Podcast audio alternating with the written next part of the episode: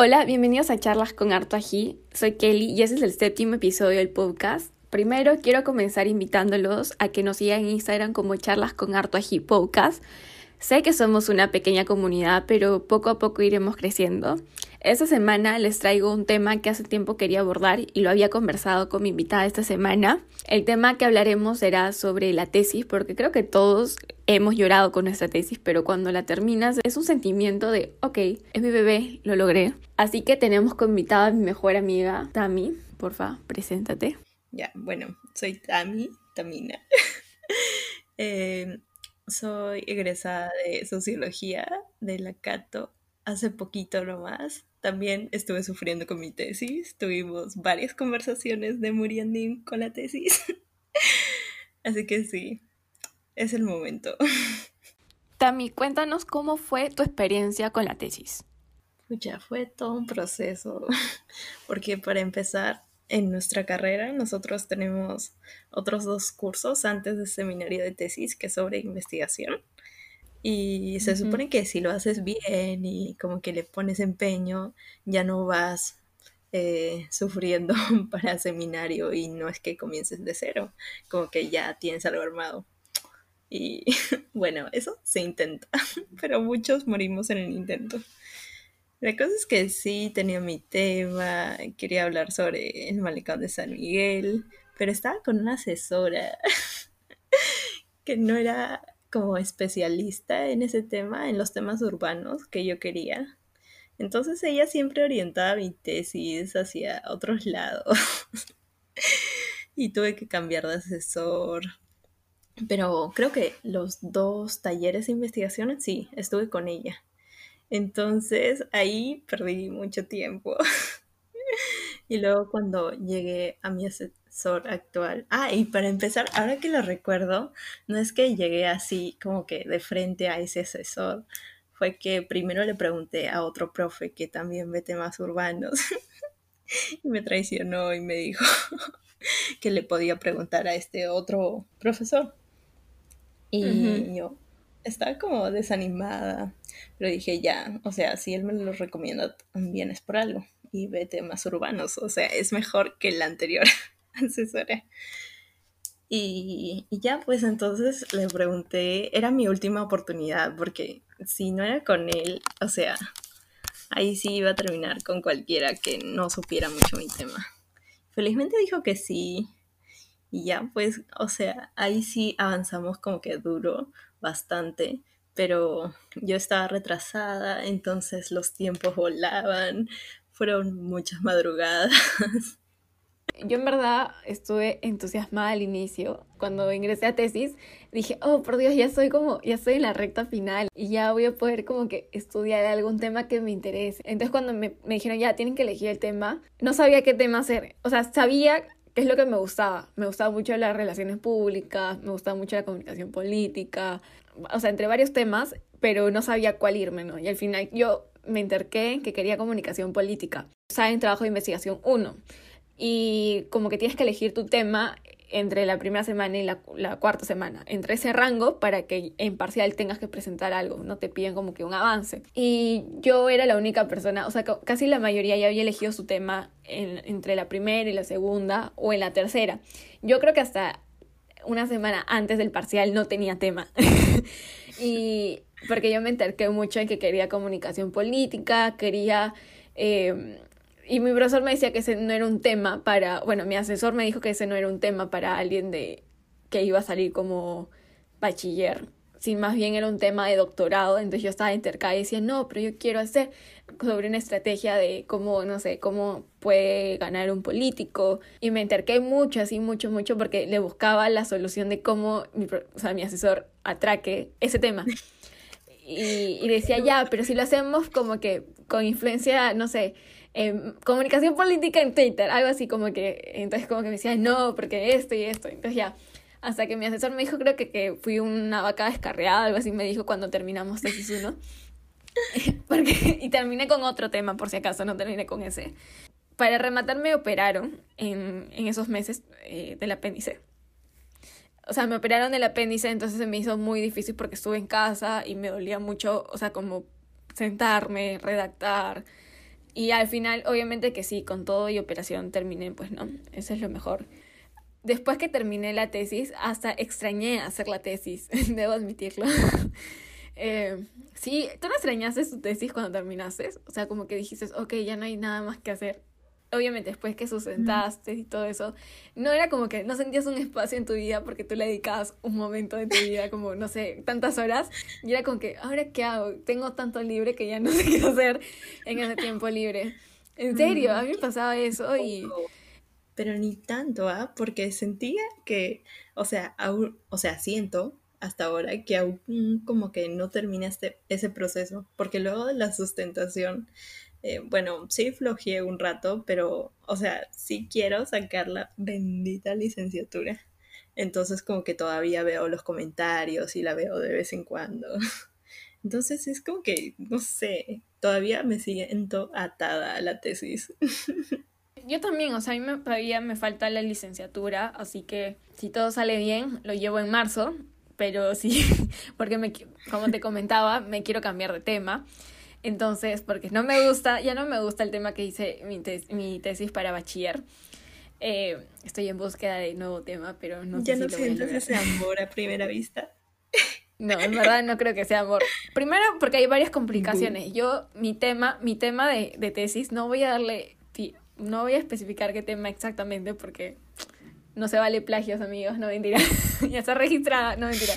O sea, en verdad el tema es lo caso. O sea, sí me sigues interesando, pero el problema es que yo tenía que trabajar con una empresa. Presentas un caso, algo así. En mi carrera es así.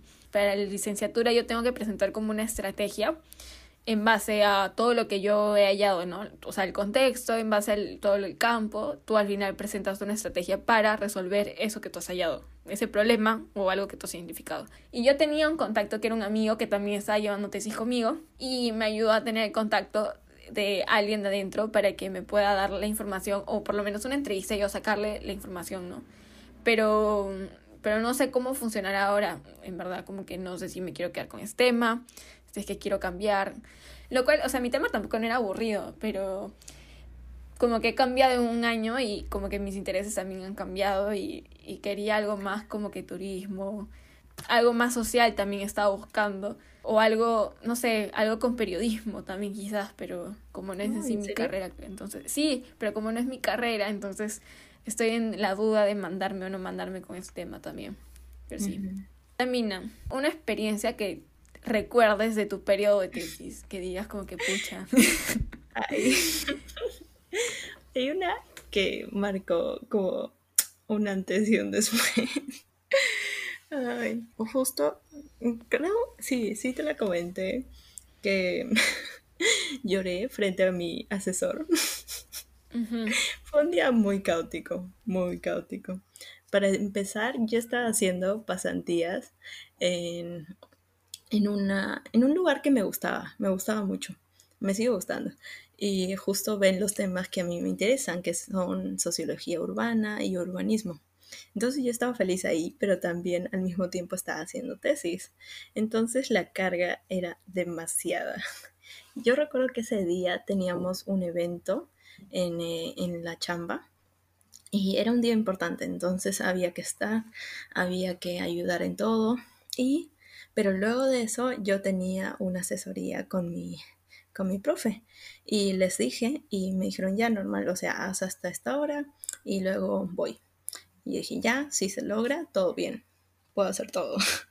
Error, no pude hacer todo.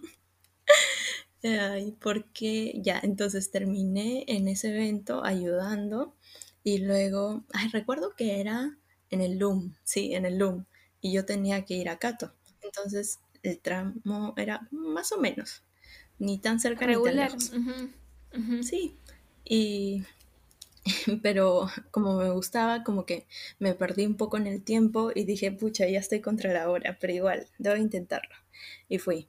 Y a esa hora, o sea, encima creo que era eh, cinco y media de la tarde por ahí, o seis. Y esa hora es hora punta. y era, en, claro, era en un día normal, antes de la pandemia. Entonces el tráfico, te imaginas, horrible. Entonces yo estaba, ya, no, no te estreses, todo bien.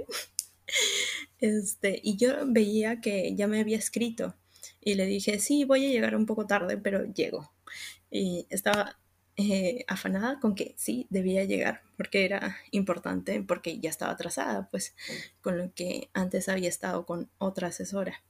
Entonces dije, ya, sí se puede, eh, ya le había escrito, me dijo, ya, está bien, y me estaba esperando, y pasó creo que media hora o quizás un poco más, y ya estaba rayos, ya, ya se enojó conmigo, o sea, ¿con qué cara voy a ir? Y recuerdo que en ese momento ya había llegado a, a Plaza, a San Miguel, pero el carro creo que no iba directo, no me acuerdo, pero creo que sí.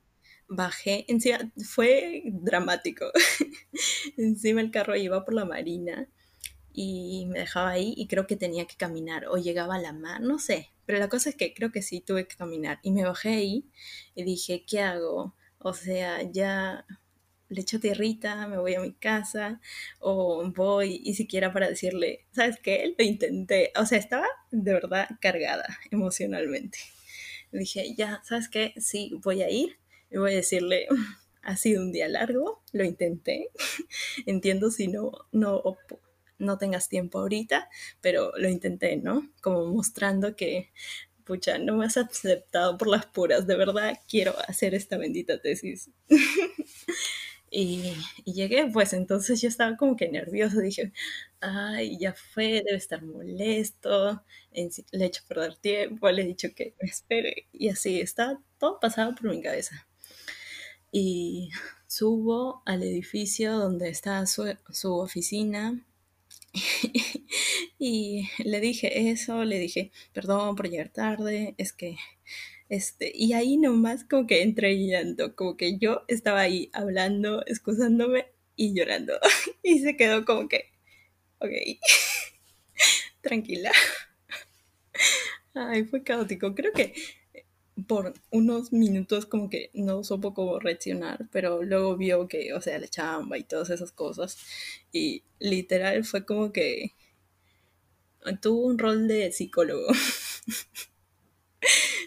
y fue como que una de esas conversaciones con alguien mayor que ya ha pasado como que todo ese proceso de hacer tesis, trabajar y eso, entonces desde su experiencia te dice, tranquila, no es el fin del mundo. Pero yo ahí yo solo estaba como que llorando. y luego ya me calmé, hablábamos normal, me dijo, o sea, regendemos, todo bien, tranquila. Y hasta ahí no llores. sí, ¿qué pasó? no llores, yo, por favor, no llores, no llores.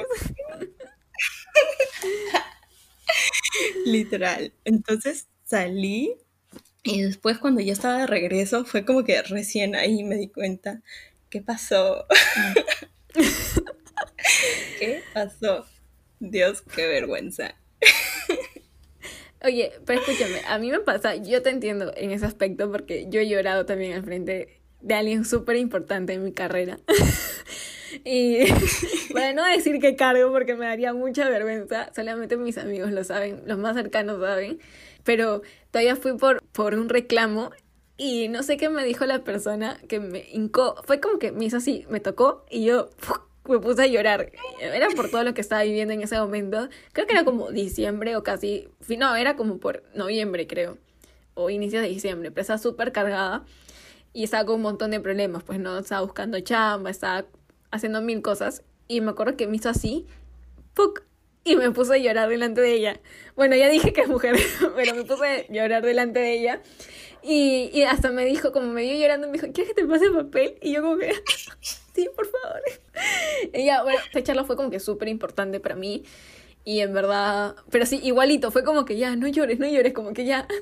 Así como que tranquila, tranquila, ya, no, por favor, no chilles. Bueno, igualito.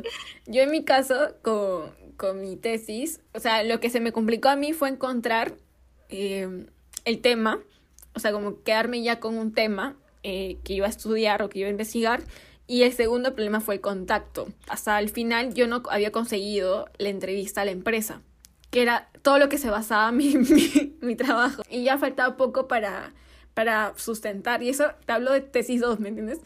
Y no, y no tenía que, que ¿cómo? Entonces estaba súper desesperada. Me acuerdo que me puse a llorar. Decía, no, no, cómo cambia. No, no había ni siquiera forma de retirarme del curso y hasta pensé en retirarme el curso porque no tenía. Entonces como que yo veía que todos mis amigos de mi salón tenían ya sus entrevistas, eh, por lo menos ya sabían a quién iba a entrevistar, ya tenían el dato, ¿no? En cambio yo no tenía. hasta, no te miento, creo que hasta dos semanas antes o tres semanas antes de mi sustentación conseguí la entrevista. Lo conseguí así porque tenía lo de los tenía las entrevistas de los ingenieros, pude entrevistar a los ingenieros, pero no pude no no no conseguía la entrevista con la empresa y por, por, coordinación de tiempo, porque yo no podía, porque esa persona no podía, más porque esa persona no se le acomodaba, ¿no? Y porque también rotaban, o sea, yo comencé entrevistando a alguien y luego entrevisté a otra persona. Entonces como que se me complicó demasiado, pero al final, felizmente que la persona igual siento que no me dio toda la información que yo necesitaba, porque obviamente una empresa nunca hace eso. Tú no puedes tampoco mencionar todo, ¿no?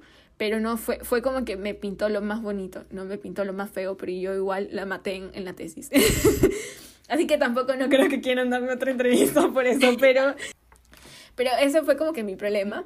Y yo una anécdota que me acuerdo así súper, súper, súper de mi tesis es que yo tenía que entrevistar a los chicos, a los estudiantes de ingeniería.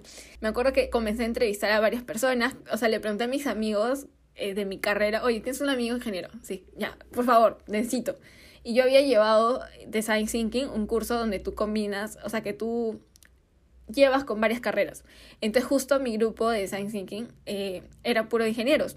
Entonces yo le digo a uno de ellos, oye, por favor, ayúdame a, o sea, pásame contacto de tus amigos para poder entrevistarlos. Y me dice, métete al tal grupo. Y yo le digo, ya, está bien, me metí.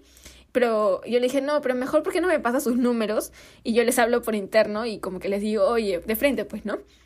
Y la cosa es que así fue, él me pasó como un montón de cantidad de números, así, un huevo de números. Y yo tuve que mensajear, obviamente, el que atracara, atracara. Pues yo entrevistaba igual, porque tenía que juntar la gente, pues, ¿no?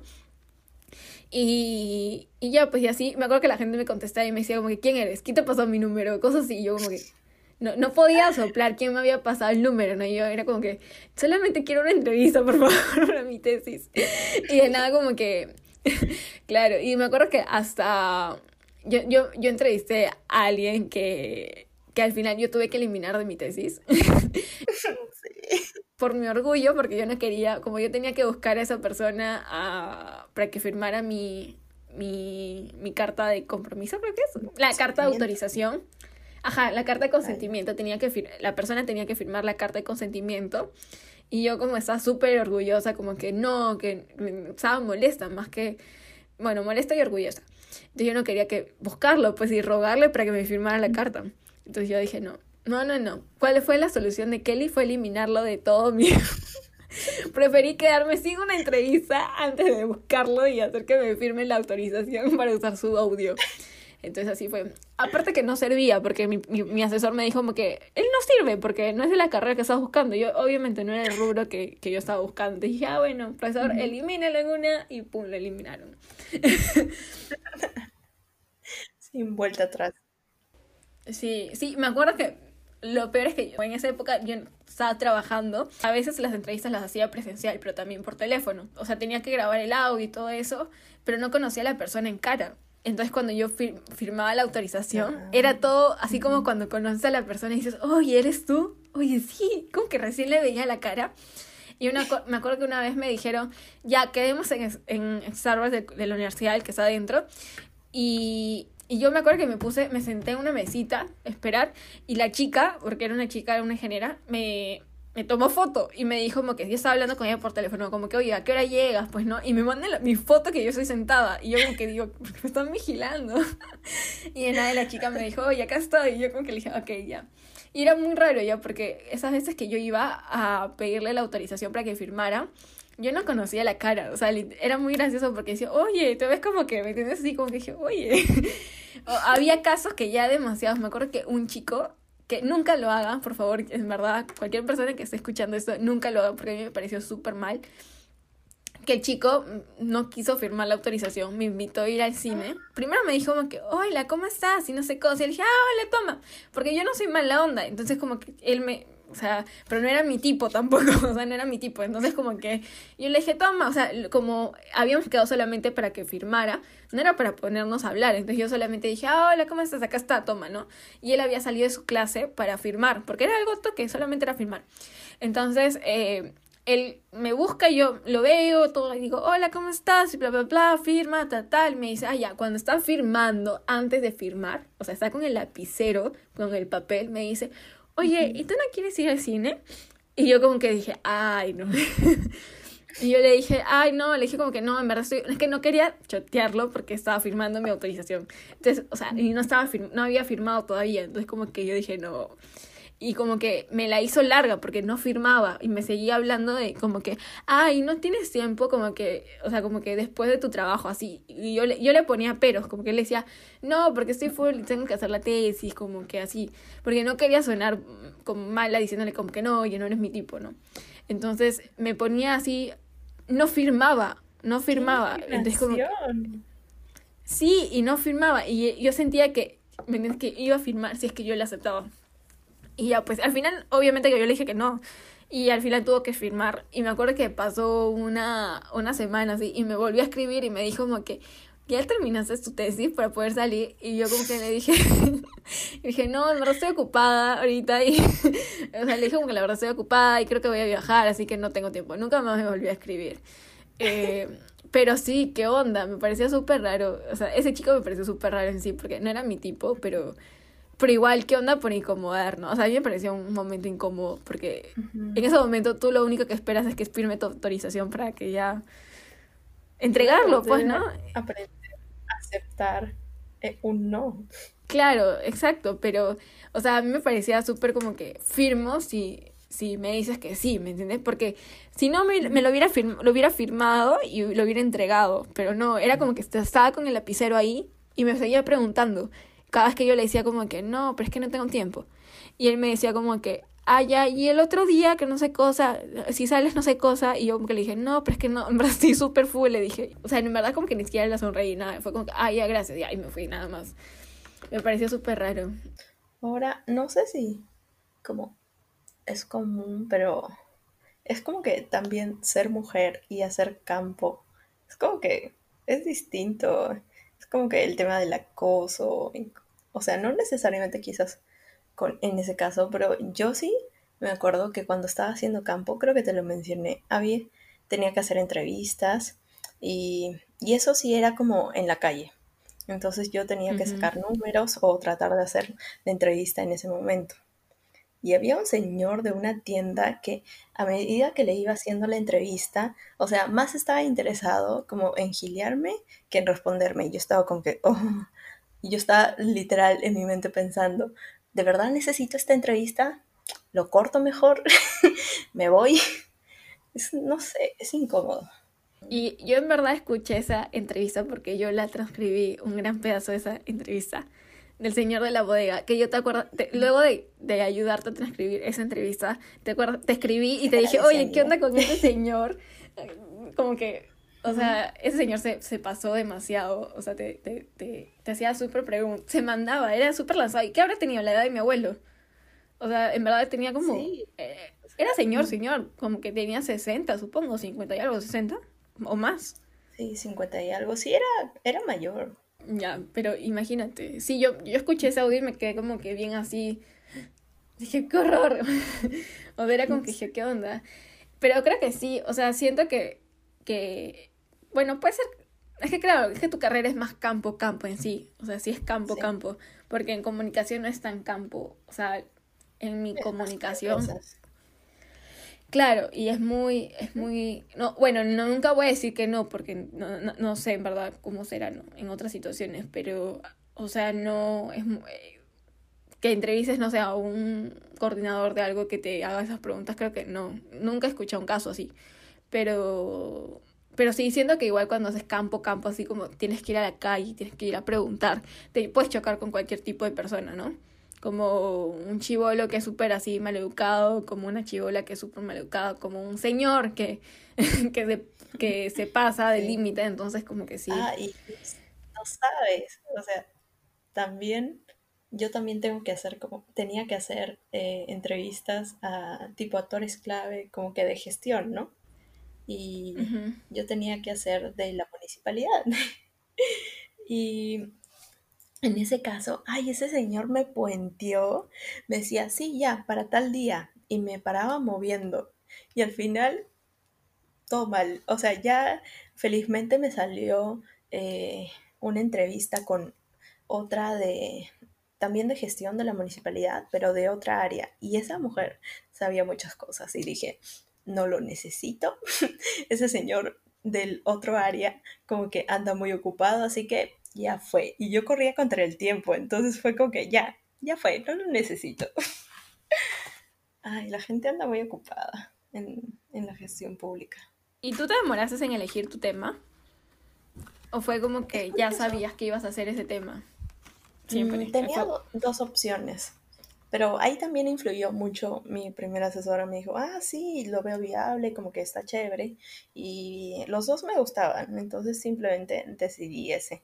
Pero eso de acotar el tema, tener tu pregunta, eso, claro, sí, demoró un montón.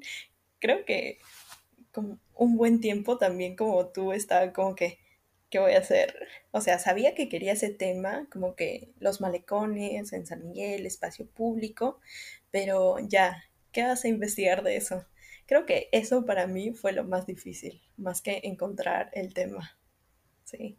Yo sí, yo sí me demoré, en verdad. Me demoré un montón porque em, tenía tantos. Me gustaba tantas cosas que podía estudiar, entonces no quería estudiar todo. Entonces eh, no encontraba como que un punto. Y lo que quería, mi asesor no lo veía viable, o sea, me decía como que no. Y bueno, agradezco en verdad que no me hizo, no, no, no hizo que, que, que, llevar ese tema, porque en verdad, aunque te soy sincera, mi, mi primera opción para hacer mi titulación es, sigue siendo eso. eh, pero como lo voy a llevar con mi mismo asesor, me va a decir que no, estoy muy segura, o lo tengo, tengo que ver la forma en que lo voy a desarrollar. Em, pero, pucha, fue súper difícil. Em, en verdad es súper complicado. Hay gente que lo lleva bien, yo lo llevé mal. O sea, lo lleva como que eh, se da su tiempo, ¿no? Como que se organiza. Eh, más si no chambeas, se te facilita todo porque no le puedes dedicar un poco más de tiempo, pero si tú trabajas es muy complicado, es muy pesado. Eh, no es imposible, porque todos tenemos que chambear cuando estamos finalizando nuestra carrera o, o entre esos ciclos, ¿no? Pero la persona que no trabaja y la persona que, que, que, o sea, que tiene ese pequeño libre lo tiene un poquito, o sea, tiene un poquito más fácil eh, porque le puede dedicar más tiempo. En cambio, yo me acuerdo que yo llegaba matada a mi casa. O sea, no te miento, llegaba matada. O sea, lunes a viernes yo sabía que yo no iba a avanzar nada en mi tesis. Mi tesis era los miércoles. Eh, en el primer ciclo, bueno, en tesis 1 era los miércoles en la mañana y en tesis 2 era los miércoles creo que en la tarde. O sea, casi en la noche, era de, de 5 a, a 7 creo, o de 5 a, sí, de 5 a 7 creo que era.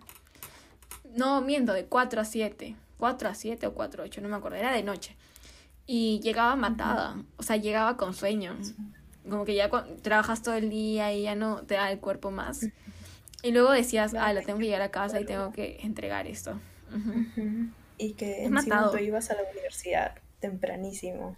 Te levantabas súper temprano. Sí. Sí. Sí, sí.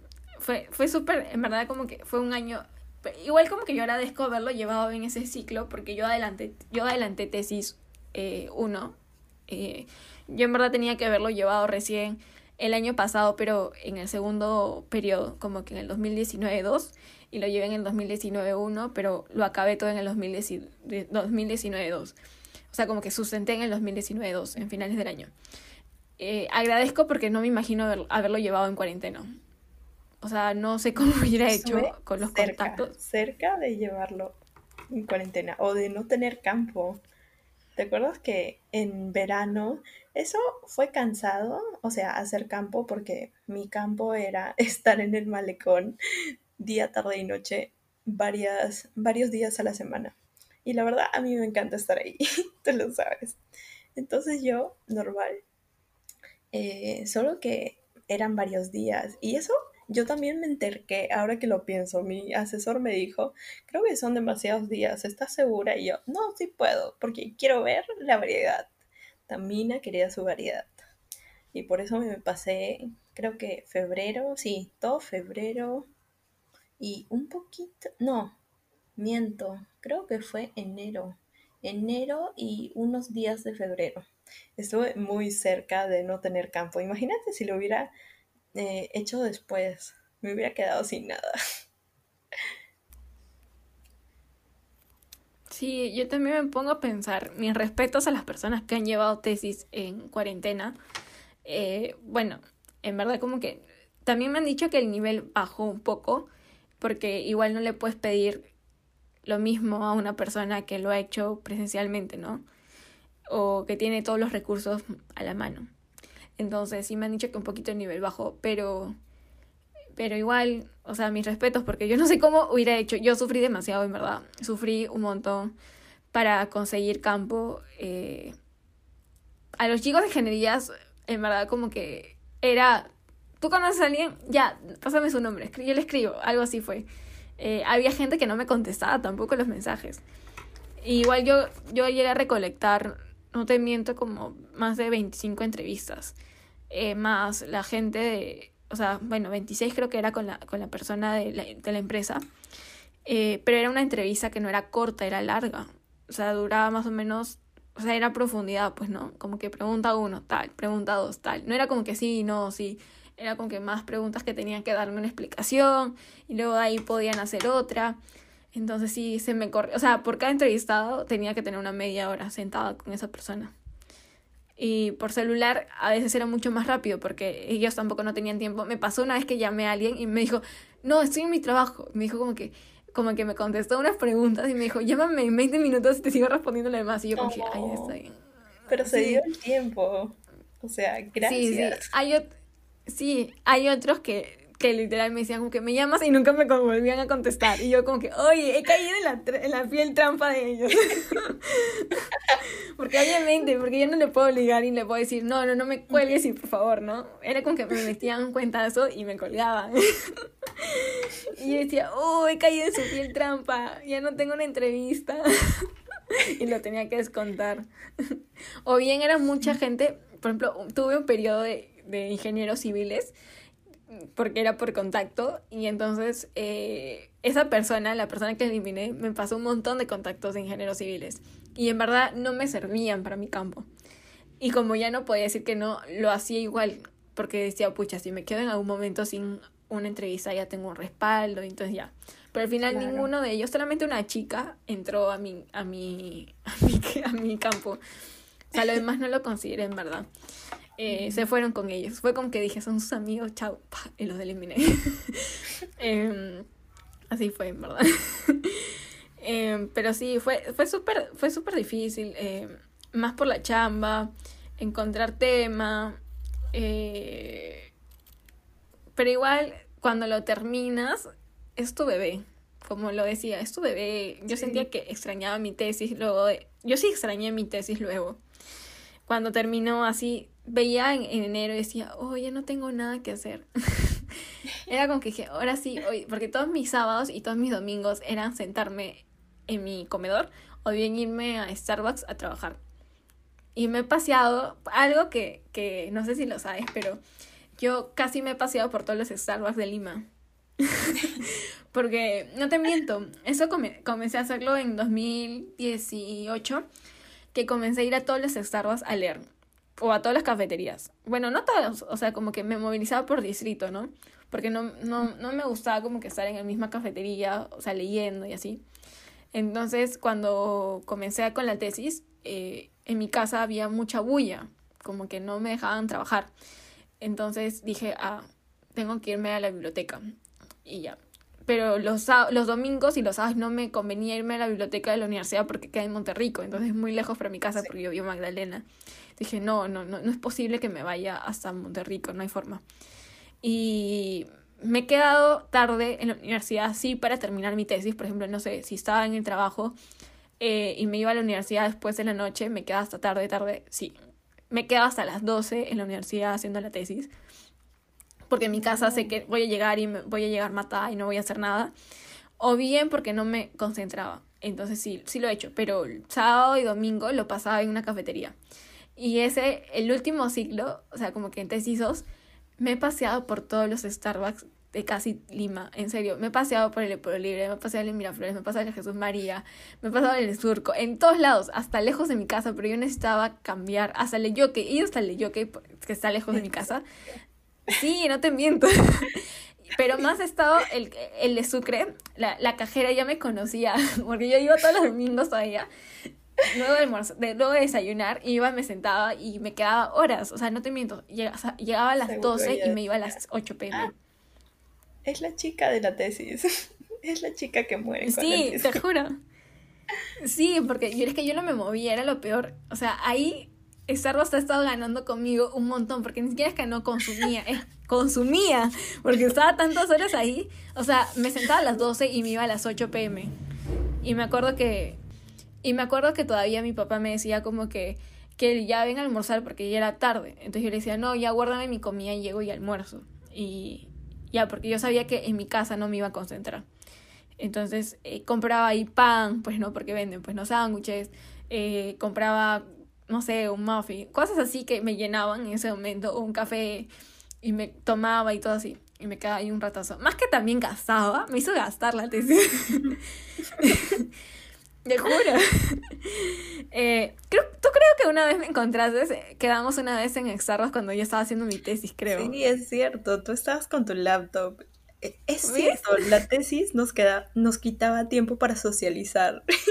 yo recuerdo otro, otro momento en que yo también estaba movilizándome y creo que estaba haciendo cola para Javier Prado y tú me llamaste o yo te llamé y me estabas contando que también y estabas en camino a una entrevista y está y, como el transporte y todo eso demora tanto, o sea, nuestro único momento para actualizarnos qué fue de la vida de la otra eh, fue ahí, mientras tú te movías a tu entrevista y yo no sé a dónde me movía y encima creo que luego te cancelaron la entrevista. todo mal. No, ¿sabes cuándo fue esa? Sí, esa vez fue cuando tuve la entrevista a la empresa que actualmente trabajo. Me acuerdo perfectamente, porque sí, sí, sí, porque me acuerdo que esa, esa vez yo fui a, claro, fui a, a, la empresa que trabajo actualmente y, y luego estuve, ¿cómo se llama? ¿Te acuerdas que, me acuerdo que te llamé y te dije, creo que va a entrar la otra chica, creo. Te dije como que creo que, y como la otra chica me, me caía demasiado bien, eh, te dije como que, y en verdad si entrara, como que no me sentiría mal porque ella es perfecta. Algo sí te dije, ¿te acuerdas? Como que dije, no podría odiarla porque me cae tan bien que, que normal podrían darle impuesto.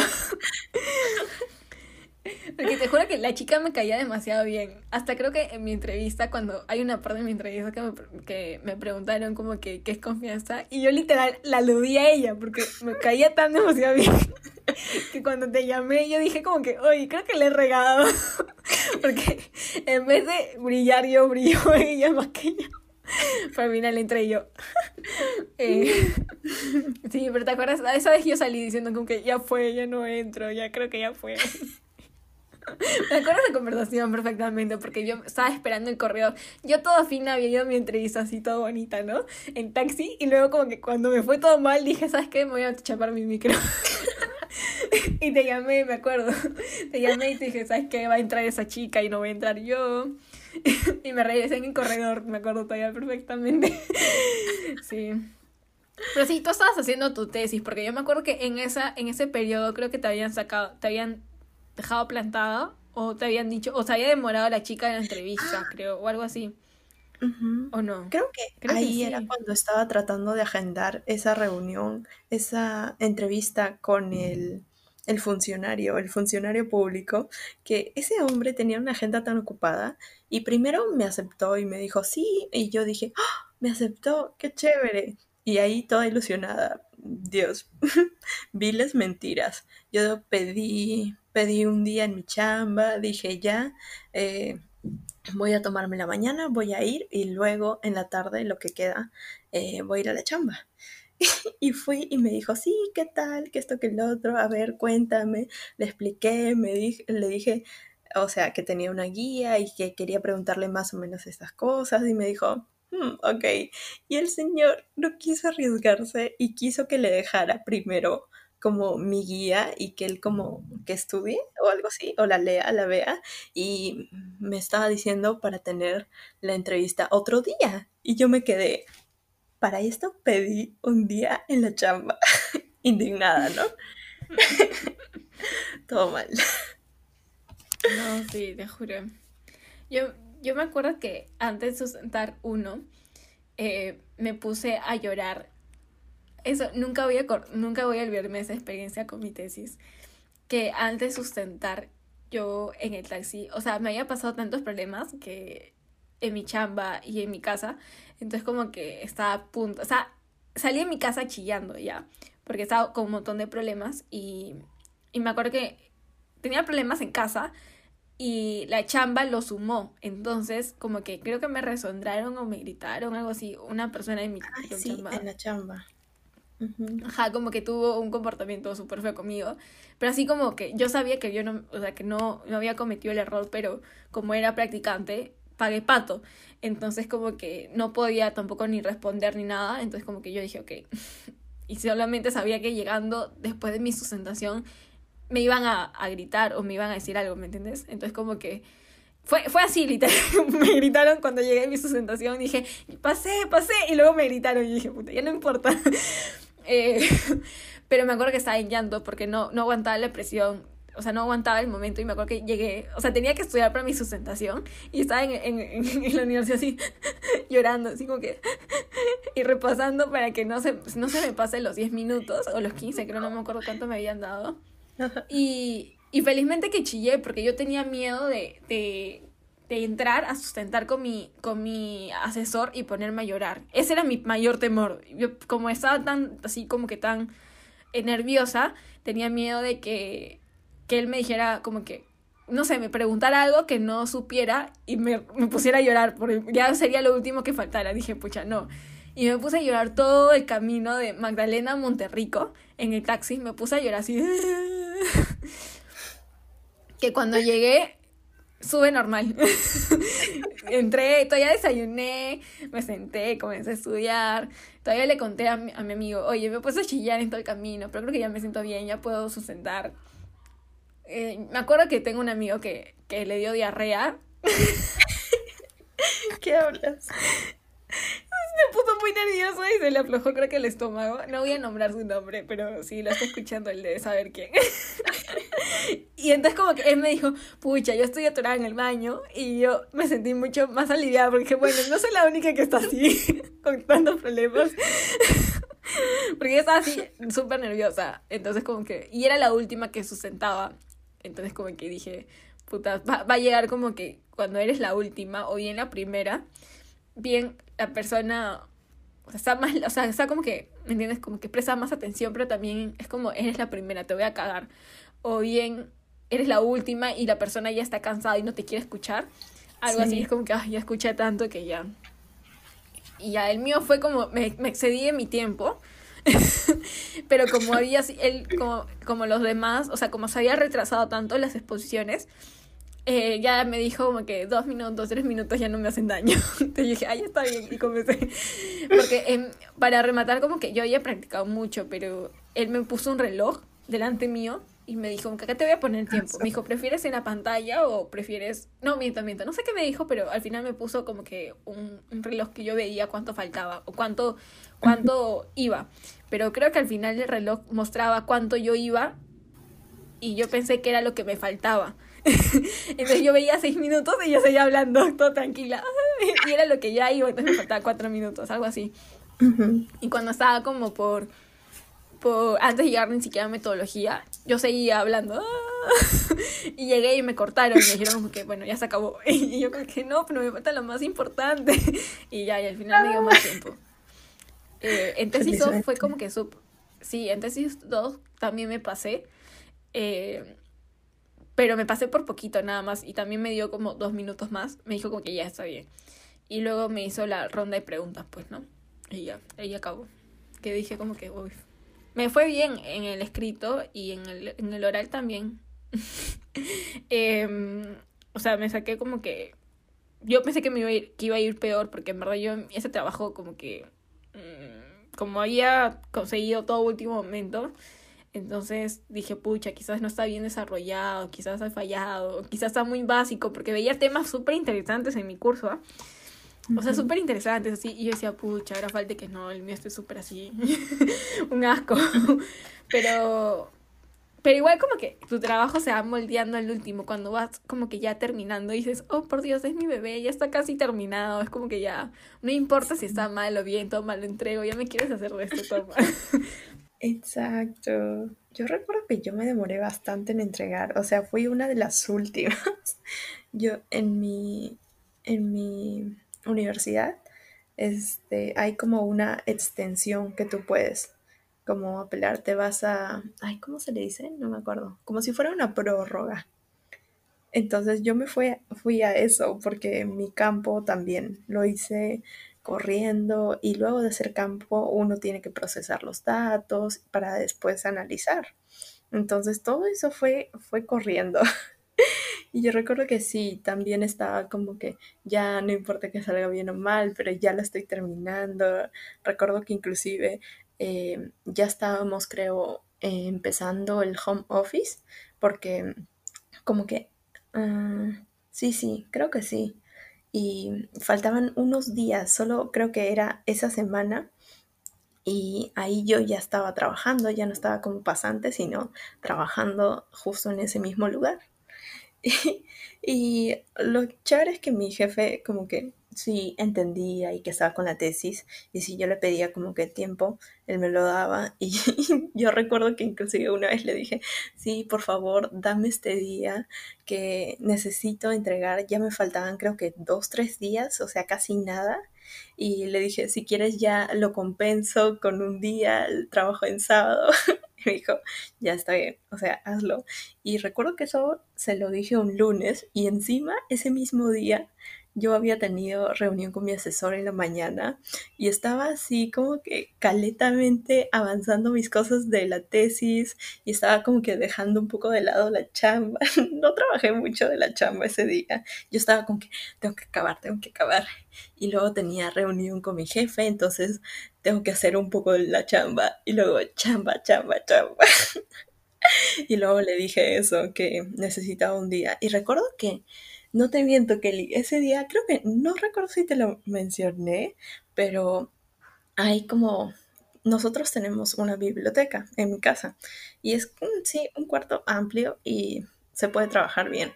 Entonces, y mi mamá a veces también se madruga y trabaja de noche así de corrido. Y yo la verdad no puedo mucho como que ya prefiero levantarme tempranísimo. Pero esa vez era muy necesario que yo me quedara así hasta tarde. Entonces yo recuerdo que había un colchón que estaba como que medio descontinuado, como que lo teníamos ahí como que apilado en la sala, creo. Y, ese colchón terminó en la biblioteca y yo estaba trabajando y luego ya estaba como que muy cansada que literal tiré ese colchón en, en nuestra biblioteca y yo estaba ahí en el piso, en el colchón con mi computadora y fue como que me despiertan en una o dos horas por favor y dormí literal dos horas creo. Vi como el día iba saliendo, el amanecer y dormí mis dos horas, desperté y luego era como que, oh diablo, sigo en esto. y, y así fue como terminé la tesis, así ajustando con los tiempos. Ay, con pocas horas de dormir. Fue, fue una travesía. No, sí, yo también, te juro. Em, en mi caso, como mis clases, como trabajaba también, y todo era presencial, ¿no? Ahora como todo es en casa, no sales, o sea, te quedas por lo menos, no corres con eso del, del, transporte, lo que dura movilizarte, ¿no? Porque el movilizarte de un lado a otro es tiempo y ese tiempo es súper valioso, en verdad. Ahora que lo analizo es súper valioso. Y yo me acuerdo que vivo en Magdalena, antes yo trabajaba en La Molina, en un colegio. Luego eh, me iba a Monterrico. Del colegio a mi, a mi universidad no estaba lejos. O sea, en micro me demoraba una media hora, máximo. Eh, sí, más o menos media hora. Pero de mi casa, de, o sea, tenía que hacerme todo un viaje porque tenía que irme hasta el jockey, el jockey tenía que tomar el corredor, tenía que pasarme toda la Javier Prado en hora, hora punta, no te miento, a las 5, eh, tenía que tomar el esto, o cinco y media, y asu, te juro que era lo peor. ¿Por qué? Porque yo a veces tenía clases en la mañana, entonces eh, tenía clases a las 7 en la universidad, entonces cuando yo llegaba al trabajo tenía que, que recuperar las horas. Y en un colegio no se trabaja como en una oficina que tú puedes llegar, o sea, si tú puedes practicar y, y, o sea, si trabajas, no, bueno, si estudias y practicas en una oficina, normalmente tu horario practicante se amolda a ti y, y tú puedes como que cumples con las 30 horas y en el horario que sea, obviamente que no te vas a quedar a las 8 pm, pues no, pero si llegas a las 10 y luego te quedas a las 6, normal porque es horario de oficina, pero en un colegio no es así, un colegio se abre a las 8 y te vas a las 4. Y yo normalmente llegaba a las, a las 10 o bien como que a las, no sé, a las... Había un día que llegaba a la una, entonces me quedaba hasta las seis y todo el colegio estaba cerrado, o sea, todo, no había nadie, solamente me quedaba con el de, con el seguridad y literal yo me iba y me decía, hasta mañana, señorita. No, hasta mañana. Y yo me decía, chao, y ya está. y así era, me quedaba todo oscuro. Todo el pasillo de mi, del colegio estaba oscuro, así. Entonces cuando salía era hora punta. Muchas veces salía a seis y media, siete. Y al, el tráfico de la vida de Javier Prado te juro que agradezco que este año, eso sí, agradezco a mí que no, que no tenga que pasar de nuevo porque para mi chamba, para volver, o sea, la actual chamba que estoy ahorita, tengo que igual pasarme al jockey o bien irme a la universidad y tomar un micro de ahí. O sea, tengo dos alternativas ya, pero prefiero irme al jockey porque el corredor como se avanza, es más directo. Em, pero sí, o sea, eso, eso era un, un trayecto súper así largo y, y bien como que quería llegar a mi casa ya, para poder avanzar mi tesis porque tenía que entregar algo y llegaba 8 o llegaba 9. Entonces como que decía, no, ya no la hago. O sea, es muy tarde para avanzar. Igual avanzaba, me quedaba mientras que cenaba, sabía que tenía que cenar porque me iba a quedar de, madrugada y decía, no, tengo que cenar para aguantar. O bien a veces tenía clases y, y terminaba a las 11 o 10 y 40 más o menos nos dejaban libre. A veces como que los profesores eran más buena gente y decían como que ya, te dejamos libre a las 10, ¿no? Como que la clase comenzaba a 7 hasta las 11 y como que hasta las 10 y 15 era la clase al final. Y ya chapas combi, ¿no? Y al final yo llego a mi casa a 11 y 40. Hay cursos que sí me quedo hasta las 11 y, y he chapado micro por las justas y he podido como que llegar a mi casa 12, así. Mi papá me recoge en el ah, paradero. Pero esas veces que he llegado a mi casa súper tarde, 12, he cenado, he comenzado a hacer la tesis, me he amanecido y luego ahí como que yo me levantaba temprano a las 5 para poder ir a la universidad a la clase de las 7. Entonces, si te quedas hasta las 2 de la mañana o 3 y luego te despiertas a las 5 y luego comienzas a hacer todo el mismo, toda la misma rutina, es cansado, es matado. y, y, ya, pues ya, ya a veces que no iba a la universidad porque, o sea, iba en la tarde y tenía que ir al, al colegio. Igual tenía que irme temprano, tenía que levantarme temprano porque tenía que estar en la molina a las 8 ni siquiera a las 8, tenía que ser 7 y 50. Entonces era súper temprano, en verdad. Súper, súper, súper, súper temprano. Entonces como que tenía que correr, ¿no? Tenía que salir de mi casa súper temprano. tenía que salir 6 y 20, creo. Y 6 y 20 llegaba porque tenía que pasar Javier Prado y esa hora también se, se congestiona bastante. Y ya pues, me acuerdo que me ha amanecido un montón haciendo, haciendo eso. Por eso también lo trabajaba, me amanecía cuando tenía que entregar algo súper, súper urgente, porque yo empezaba a hacer la tesis como que tenía los miércoles y empezaba a hacerlo el día viernes. Entonces tenía viernes, sábado, lunes y martes. Sabía que mis lunes y martes iban a ser matados porque entregaba el miércoles algo, un avance. Entonces ya sabía que iba a ser matado. Eh, luego bajaba el miércoles, entregaba, ya sabía lo que me iban a corregir y de nuevo esperaba el viernes, viernes, sábado y domingo y luego así así, así era todo mi, todo mi año, o sea, todo el año pasado ha sido así. No sé cómo hemos soportado, ¿no? Pero, pero ya, sí se puede en la licenciatura. Yo lo que hacía cuando, cuando redactaba, no me pasaba lo de las cafeterías, pero sí recuerdo que como sí tenía acá en mi casa un espacio para trabajar, y todo bien. Pero, o sea, también es importante la motivación, ¿no? Y estar como que, pucha, otra vez con esto. Yo lo que hacía era servirme mi copita de vino o chela cuando había. Era como que redactar, ¿sabes qué? Necesitamos motivación. Necesitamos trago. y muchas veces redactaba con mi vino. Oye, escúchame, ¿pero no te da sueño? No, te juro que no. O sea, más como que me relajaba, porque yo la tesis, soy una persona muy ansiosa, entonces me pongo a pensar en miles de cosas y así, y a veces no me enfoco, entonces el vino sí me relaja y todo fluía mejor, era raro, hasta sentía que podía redactar mejor. Bueno, yo en verdad, yo sufría con la tesis, creo que mis, mis amigos, mis amigos cercanos saben que yo, o sea, yo recién me he comprado un escritorio en, la cuarentena porque necesito un lugar donde trabajar y todo eso. Al inicio de la cuarentena estuve en mi comedor y compartí espacio con mi mamá que también trabaja en comedor.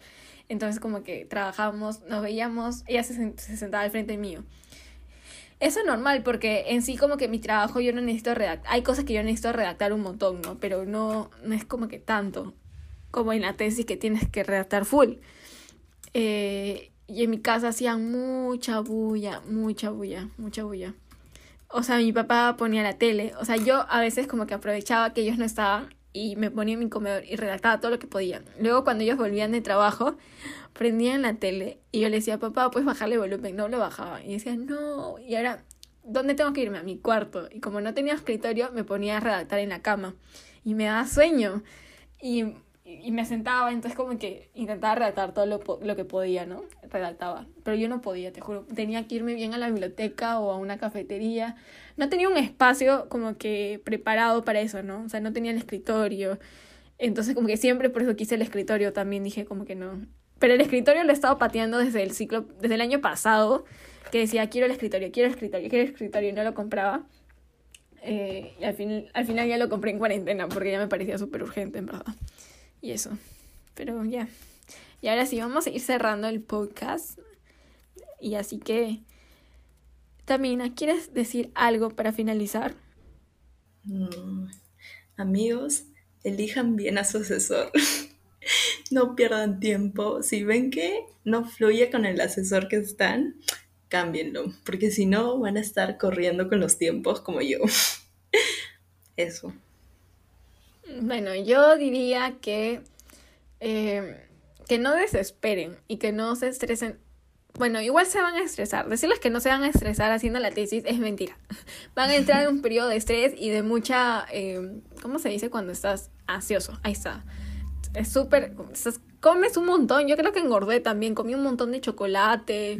Eh, porque redactaba y necesitaba redactar comiendo para estar despierta. Sí, un montón. Y también gastas, pero, pero el punto es que eh, no desesperes, o sea, yo sé que es súper difícil como que encontrar el tema o muchas veces no tenemos como que un contacto en una empresa o, o no sé, hay, bueno, en mi carrera en, este caso necesito un contacto en una empresa, como que no desesperes, eh, ve todos tus contactos, todos tus amigos, alguien debe ayudarte a encontrar esa persona que necesitas o por lo menos a la gente que necesitas entrevistar. Y vas a ver que cuando termines, es tu bebé. Yo, yo hace unos días como que revisé de nuevo mi tesis para enviarlo para el bachiller y lo leí de nuevo y dije, oh, yo he redactado esto. ¿Cómo ha salido eso de mí? y obviamente que fue un trabajo de un año, ¿no? Bueno, de nueve meses casi. Pero igual es mi bebé, no lo cambiaría por nada. Ahora, actualmente no me gusta tanto el tema, pero no lo cambiaría por nada. Es mi sacrificio, es mi llanto. Así que, así que por favor, amen, amen su trabajo. En verdad, es su bebé, ámenlo. No lo, tampoco no lo dejen tan descuidado. Sean responsables con la tesis. No dejen a último momento todo, porque ahí sí se cagan, literal. No van a, van a jalar si no. Em, no dejen todo último momento. En, o sea, por ejemplo, en mi, en mi universidad no, no, no es como que puedes pedir un tiempo para que puedas expandir. Entonces, eh, para bachiller no, no, nos permiten eso. Entonces, como que si en tu universidad tampoco no lo permiten, no dejes todo último momento, porque luego para poder pasar toda la información, las entrevistas y luego analizarlo, se demora un montón. Transcribir te demora un huevo. O sea, eso de que es fácil, no. la, la tesis es complicada, pero, o sea, es difícil para una persona que no sabe organizar, ¿no? Entonces tienes que organizarte full, tienes que saber como que qué, qué días tienes que avanzar sí o sí. O sea, como que no es que, ay, lo dejo para la próxima semana. No, todas las semanas tienes que avanzar. Entonces como que yo creo que eso, como que sea organizado, no te estreses por tanto, en verdad. Eh, piensa que vas a tener un resultado que va a ser tu trabajo de investigación y que vas a egresar y que vas a terminar la universidad, que es lo más importante. y nada. Así que terminamos este episodio. Eh, espero que lo hayan disfrutado y nos vemos en el siguiente episodio de Charlas con Harto